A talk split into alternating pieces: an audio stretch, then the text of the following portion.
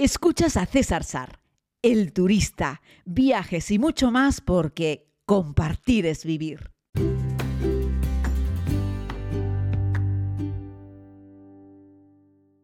Muy buenos días a todos, eh, querida comunidad. Aquí vuelvo con el podcast después de dos jornadas de, ausencia. Eh, bueno, una persona a la que quiero mucho, mucho, mucho, mucho, eh, pues estaba malita y, bueno, pues he estado a lo que hay que estar en esos casos. Y bueno, afortunadamente, pues todo mm, ha salido bien, va mejor y pues nada, todo el mundo muy contento. Y yo también. Así es que aquí estoy de nuevo compartiéndoles ese podcast. Así es que en una jornada además eh, agridulce, ¿no? En este, en este día en este jueves, porque bueno, hemos conocido la invasión, eh, el ataque por parte de Rusia a Ucrania. Y bueno, compartí ahora en mis redes sociales, en Facebook, un vídeo hace poco más de un año, hace un año y cuatro meses. Yo estaba en Kiev, en la capital de Ucrania, en plena pandemia. Eh, y hacía una conexión para la televisión canaria hablando un poco sobre la situación de la pandemia en aquel país. ¿no?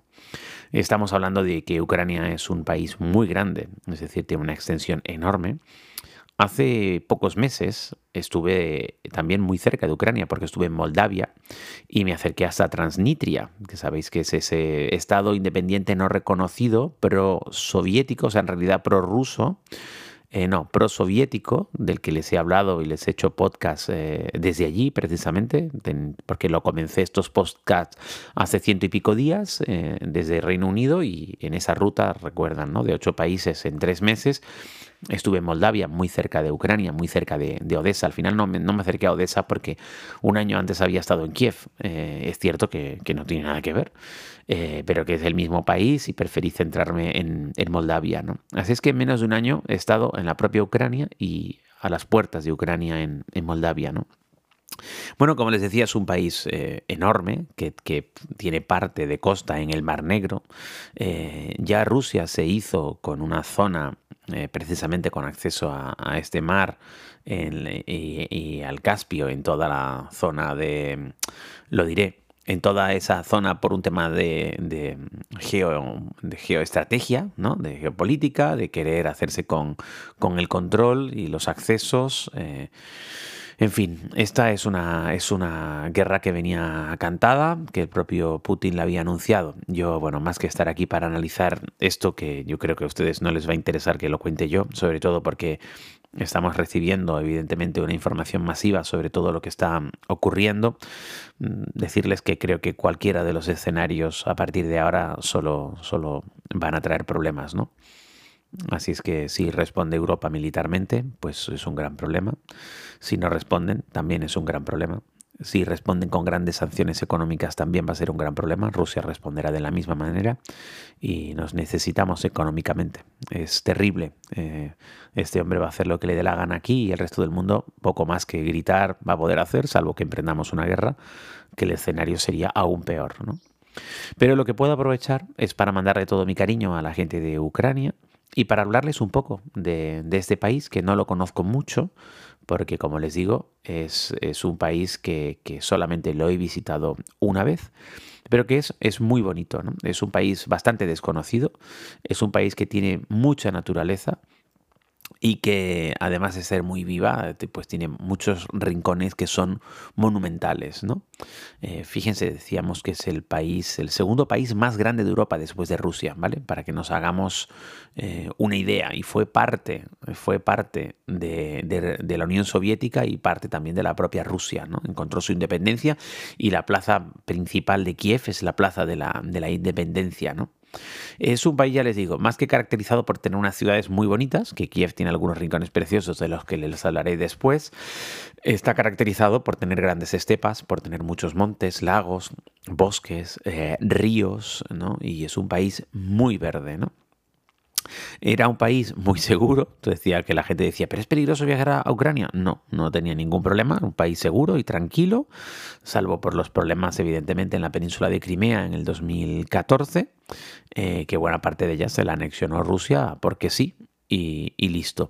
Siempre se, desaconsejó a los viajeros ir a, Donetsk y a Lugansk, que son precisamente los lugares en los cuales se está centrando ahora Rusia y su invasión para tener el control y para terminar de anexionárselos. ¿no? Viarte de los ciudadanos que allí vivían querían ser prorrusos eh, y otros no. Esto es como todo en esta vida, ¿no? Eh, así es que bueno, eh, eran las únicas zonas de exclusión que no se recomendaba viajar a los turistas y prácticamente ningún turista iba allí, ¿no? El principal lugar turístico de, Ucrania era Bukovel, que es la mayor estación de esquí del país. Mucha gente, no solo de Ucrania, sino de otros países limítrofes, van a esquiar ahí. Eh, porque además tiene, creo que son 60 o 70 pistas para, para esquiar. Eh, estamos hablando de que estos son a las laderas de los montes de los Cárpatos y, que bueno, es el principal lugar de recreo invernal eh, con más de 47 kilómetros de, pistas, un montón de rutas, tienen lagos naturales pero también lagos artificiales y eso. Bukovel era el principal o es el principal destino turístico de Ucrania. El segundo es Kiev, la, capital, que es una capital joven desde el año 91 ¿no? Eh, que como todas las ciudades con río le dan un cariz especial. A mí al menos me lo parece que las ciudades que tienen un río siempre tienen un toque especial, siempre que el río sea parte de la, sea una parte protagonista de la ciudad, ¿no? Yo que sé, Madrid tiene río, pero la verdad es que no lo ves generalmente cuando vas por allí y no es protagonista de la ciudad, no es como el Sena en París, que también es, que sí es protagonista de, la ciudad y le da un, punto muy bonito, Y bueno, pues es una, es la, Kiev es una de las 10 ciudades más pobladas de, Europa y una de las ciudades más antiguas de Europa del Este. ¿no? Y bueno, fundamentalmente Kiev eh, se caracteriza por sus iglesias ortodoxas, por sus monasterios de estilo barroco, como les decía, por la Plaza de la Independencia, por el famoso monasterio de las cuevas, que son un montón de galerías subterráneas, eh, donde hay también un gran osario y hay también monjes momificados, una visita muy bonita que yo les recomiendo. Eh, tuve la oportunidad de verla y la verdad es que es espectacular, es, es muy bonito, muy especial. Luego Kiev tiene ese carácter exsoviético que le da un puntito, hay que reconocer que es simpático. ¿no? Una ciudad que ha vivido convulsiones en los últimos años de movimientos proeuropeístas. En contra hay otra parte de la población que quería mirar, seguir mirando más a Rusia, ¿no? Son estos países que llevan poco tiempo siendo independientes y tienen el corazón dividido, como quien dice, pero que han estado mirando los últimos años mucho a Europa, a la Europa me refiero occidental, algo que evidentemente ha molestado a personas como como Putin y por eso están emprendiendo esta, esta guerra absurda para tener el control de un país, para impedir que lo que él entiende que es eh, el occidente pueda dar pasos y colocarse a las fronteras de Rusia. Estamos hablando de estrategas eh, geopolíticos eh, y belicistas que piensan que el mundo vive en el siglo pasado. yo creo que era perfectamente posible convivir con una Ucrania más europea y que eso no le debería afectar en nada a Rusia, pero mm, este tío no lo entiende así, ¿no? Bueno, hablamos más cosas de, Ucrania, pues de la famosa reserva de la biosfera de Ascania eh, Nova, eh, que bueno, que es uno de los paisajes naturales más increíbles del país, eh, que fue reconocida, como les digo, por la biosfera, por la UNESCO, ¿no? Hace ya unos cuantos años, ¿no? es una gran estepa. De hecho, creo que es la estepa más antigua eh, del mundo y eh, cuenta con 11.000 hectáreas o 15.000 hectáreas, no recuerdo muy bien, y un montón de, especies de, animales, eh, muchas de ellas a punto de, extinguirse. Y no es un lugar tampoco muy visitado, sí, por los naturalistas, por la gente que ama la naturaleza y tiene un gran conocimiento.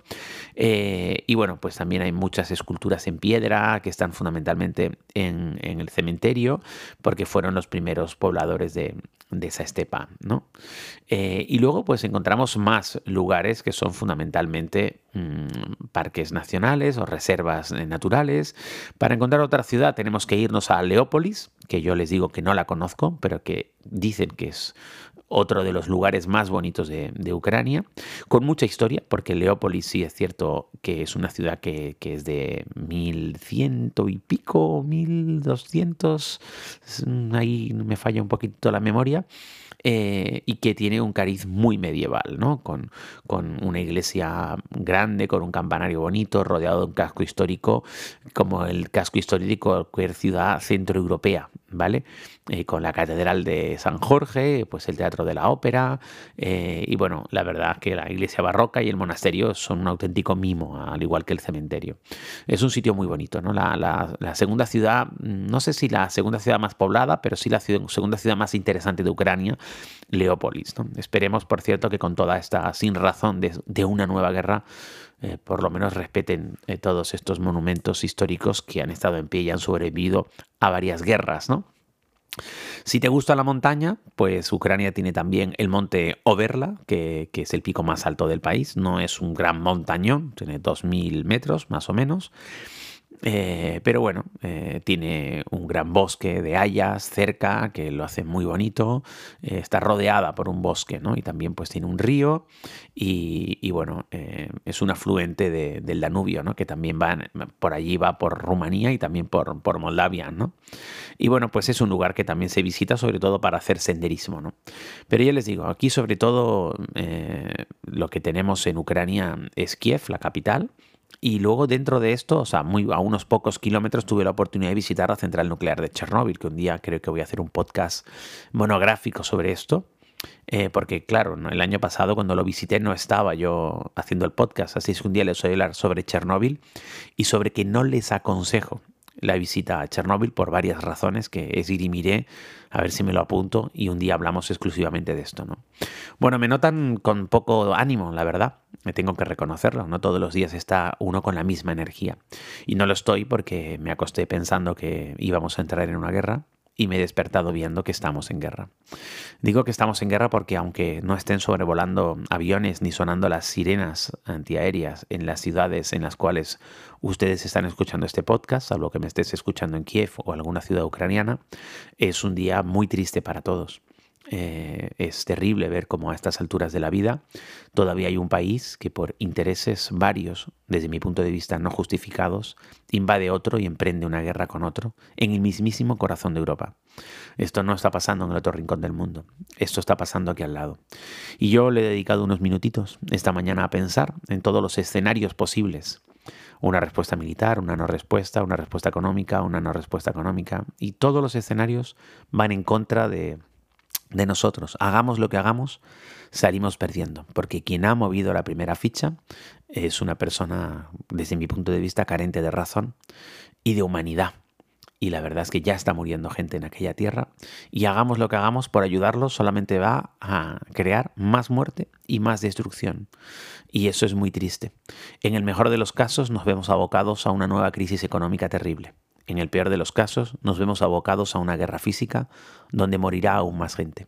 Este es un día triste en el que todos perdemos. Un abrazo muy grande para ustedes y sobre todo todo mi cariño para esas personas en Ucrania que me abrieron sus puertas y me trataron con cariño hace poco más de un año cuando tuve la oportunidad de visitarlos. Créanme si les digo que ni ellos ni ningún otro pueblo del mundo merece sufrir una guerra. Yo, al igual que Lennon, creo que el mundo necesita más amor y menos guerra. Que tengan un buen día.